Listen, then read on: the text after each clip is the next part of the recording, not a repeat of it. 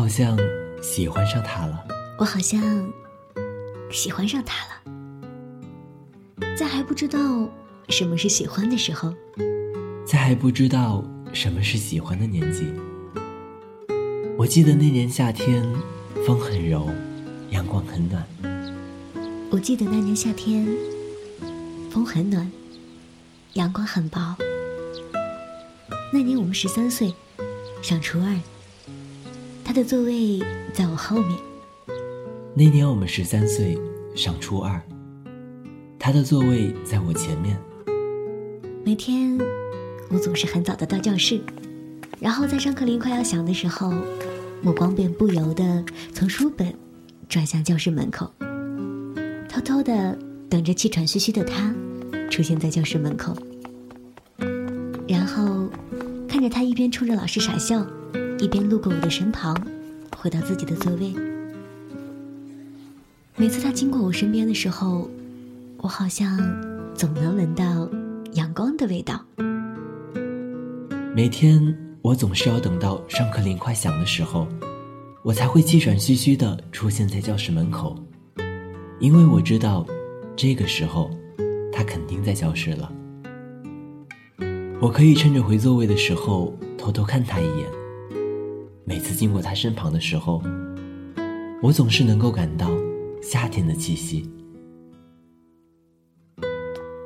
每天放学，我们都是走一条路回家，我走在前面，他走在后面，中间只是隔着不远不近的距离。每天放学，我都跟着他后面，保持着不远不近的距离。我怕距离太近了。他会觉察到我，我怕距离太远了，就看不清他的背影了。有时候我会故意走得很快，看看他是不是也会跟上来。有时候我会故意走得慢一点，想要把距离缩短一点。可是那段距离就是那么恰到好处的，一直保持着。他有时候走得很快，有时候走得很慢。他走得快的时候，我就跟着走快；他走得慢的时候，我就跟着他走慢。总之，我会小心翼翼地把那段距离控制的恰到好处。等到看着他走进小区转角的时候，我就立刻返回，飞奔回家。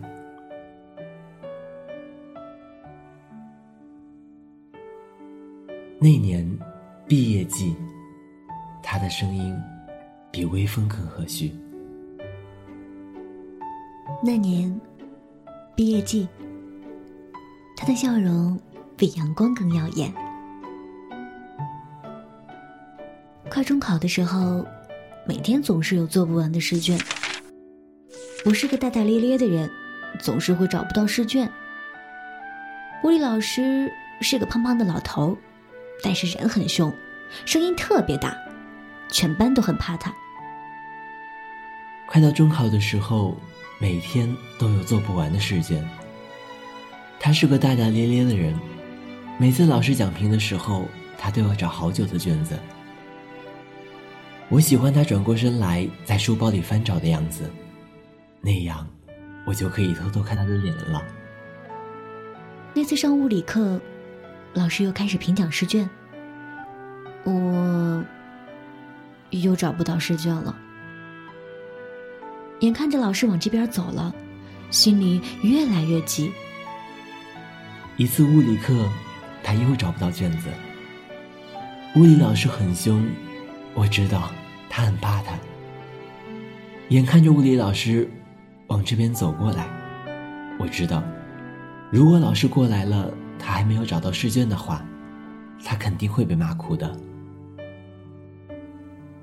突然，我看到一张试卷递到我面前，我转头看着他，他什么也没说，只是冲着我傻笑了一下。那是我第一次那么清楚的看到了他的笑容，在我心里，那个笑容比阳光还要灿烂。我在老师走到他身旁之前。把自己的卷子递给了他，我很清楚的记得那一刻，他很吃惊的望着我，我第一次那么清楚的看到了他的脸。我不怕物理老师，我只是怕他会被骂哭。反正我脸皮厚，被骂就被骂，罚站就罚站。那节课，他被物理老师骂了好久，被罚站了一节课。课后，他回到座位上，我转过头，低声说：“谢谢谢。”他笑着说。这点小事，不用。我一直低着头，没敢抬头看他。但是其实我好想看他说这句话的样子。下课后，我回到座位，我看着他转过来，红着脸，低着头对我说：“谢谢谢。”他的声音很小，像风在呢喃，却比风还要和煦。我接过试卷，笑着说：“这点小事，不用。”我低着头，没敢多看他一眼。如果我记得没错的话，那应该是我们第一次说话。如果我没记错的话，那是我们第一次说话。那天下午，我们依旧走着同一条路回家，只是……我好像觉得中间间隔的距离短了一些。那天下午，我们依旧走着同一条路回家，只是我故意将这中间的距离缩短了一些。中考完那天，我们一如既往的一起走在那条回家的路上。我故意走的很慢很慢，希望。他能追上来，因为我真的好想和他并肩走在回家路上一次。每走一步，我都会小心翼翼的观察他是不是跟上来了。可是，他没有。中间那段不远不近的距离还是被保持的很好。中考完的那天，我们一如既往的走在那条回家的路上。只是那天他走得很慢很慢，我好想跟上去，好想和他一起并肩走一次。只是我怕，我怕我一靠近他，他就会觉察到我的紧张和不安。每走一步，我的内心都在纠结。我想靠近他，可是我又怕离他太近。突然，我看到他停下脚步了。我看着他转过身来望着我说：“要一起回家吗？”那一刻的心情是无法言语的。我快步跟了上去，然后我们一起并肩走在这条小路上。我停下了脚步，转过身望着他说：“要一起回家吗？”我看出了他脸上的惊奇和笑容。在一样的余晖下，我看着他向我走来，然后我们一起肩并肩走着。我安静的，一句话也没说。他也是。我生怕任何一丝轻微的声响，都会打破这完美的幸福。那天，我故意走得很慢很慢，好希望这段路没有尽头。以前中间那段不远不近的距离，化作了现在肩与肩的距离。夕阳拉长了我们的身影，一路上我什么也没有说，他也只是静静的陪伴。我拍任何一次杂志都会打破这一刻完美的幸福。那天我故意走得很慢很慢，都好希望。这段路没有尽头。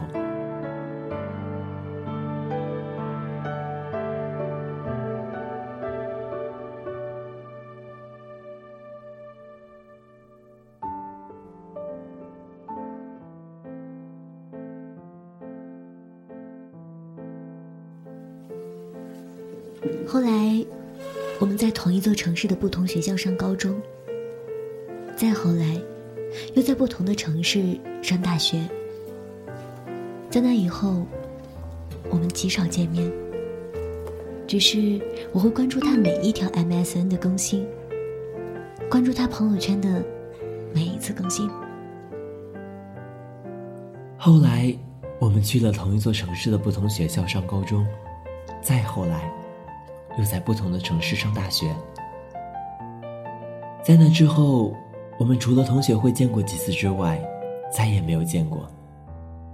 只是我会仔细的打听关于他的所有。我会去每一次的同学会，因为我想看看他。我看他由素面朝天、马尾扫紧，到现在的精致妆容、长发披肩。我看着他由白色 T 恤、运动裤，到现在的西装笔挺。我几乎不会给他打电话，他也不会给我打。可能彼此心里都清楚。即使通了，也不知道说什么。他只有在喝醉后，才会给我打电话，反反复复，就一句话：“我好想你，我真的好想你。”说累了，也就睡了。我在电话这头听到沉重的呼吸声时，才默默的挂掉电话。然后一个人落泪。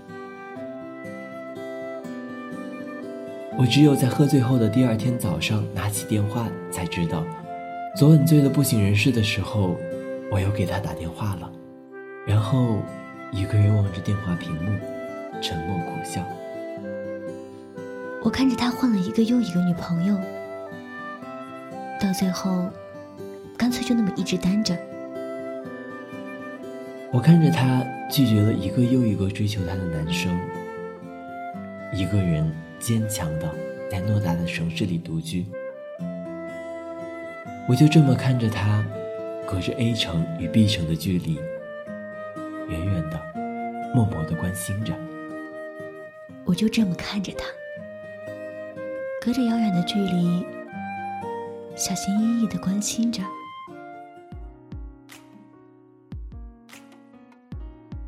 我在等，等一个时机。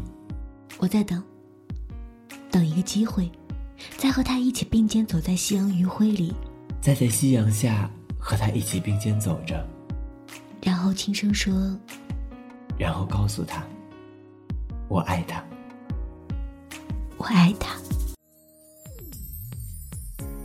我故意躲开你视线。一不小心会触电，又欢喜又讨厌。上课钟响还没听见，校园樱花开始冬眠。的我又遇见，这种巧合没有排练。却可以不断重演一整座花园，在等待下一个春天。关于我的青春考卷，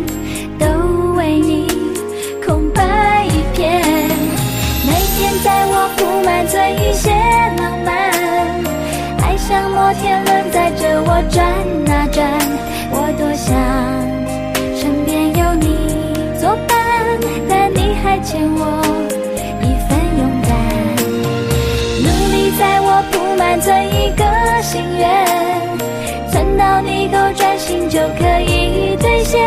那天还有多远？你会给